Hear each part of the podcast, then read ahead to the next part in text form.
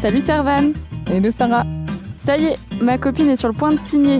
Qu'est-ce qu'elle doit regarder exactement avant Alors, faut qu'elle vérifie que les conditions particulières qu'elle avait négociées avec sa banque euh, sont bien toujours présentes dans son offre de prêt. Donc, qu'on est bien sur le même montant d'emprunt, que l'apport euh, est conforme, que le taux nominal est aussi le bon.